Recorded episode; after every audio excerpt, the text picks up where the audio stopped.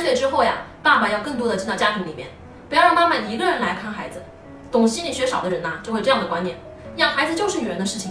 但实际上呢，不是这样的。比如说啊，男孩子他需要爸爸把男孩从妈妈身边呢给拽开，去跟男人啊一起踢足球、爬山。比如说爬个山，妈妈和爸爸的态度啊就是不一样的。妈妈就是说，哎呀，宝贝累了，要不要妈妈背你呀？爸爸呢就会说，儿子快走，马上咱们就到前面了。他会有很多的鼓励。